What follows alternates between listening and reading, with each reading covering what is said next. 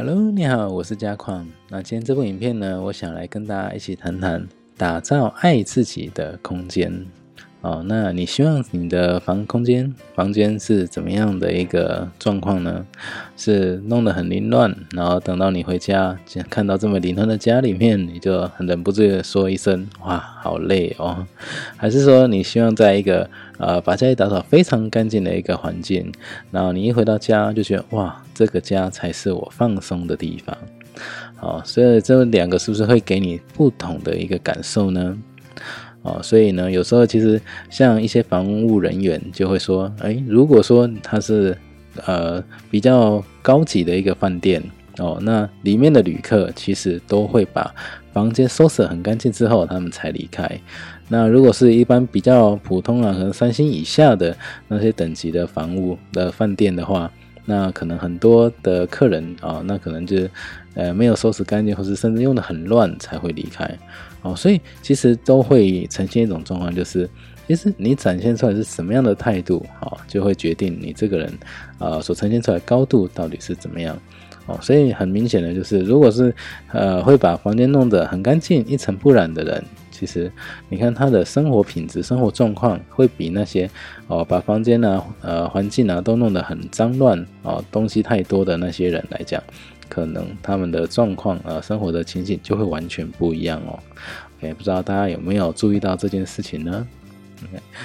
好，那我们再来谈一谈自我的轴心。好，那在前几部影片呢，也有提到，我们房间会这么的多东西，其实你到底是呃主人还是物品才是你的主人呢？啊，如果你是说可以用啊用得到啊，哪一个才会是你自己是主人，哪一个是别人那个物品是主人呢？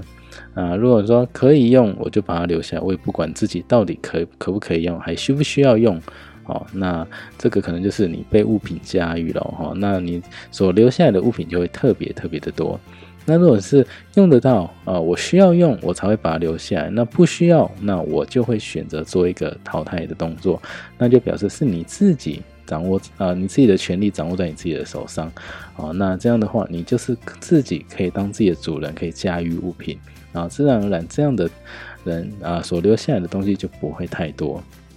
所以呢，如果是上面那种情况的话，你会发现，哇，那他们家里面啊，怎么感觉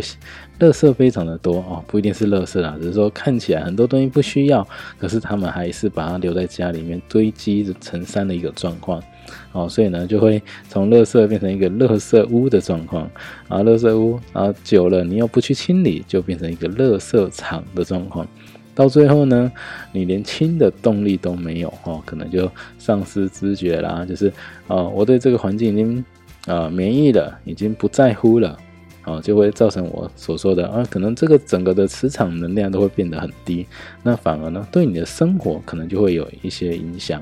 哦，那可能在你在人际关系上面呢，在职场上面啊，或者你的感情，或者是。呃，财财运上面，尤其是财运上面哦，可能都会呈现一个不是很 OK 的一个状况哦，所以大家稍微检视一下自己的状况那如果说记得把自己的环境打扫很干净、一尘不染，你会慢慢发现你的整个运势都是不断往上走的一个状况哦。